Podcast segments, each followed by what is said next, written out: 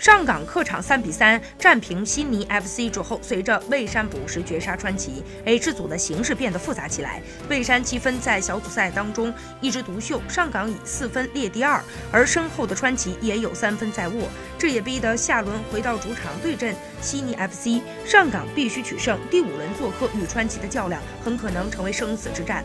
虽然积分上比起第三和垫底球队来说，上港并不占据太多的优势，但上港后三轮比赛有两。个主场，这也让排名第二的上港仍然掌握着主动权。另外，赛程上具备一定的优势，上港的出线主动权仍然掌握在自己的手里。不过，佩雷拉的球队需要尽快填补自己的防守漏洞。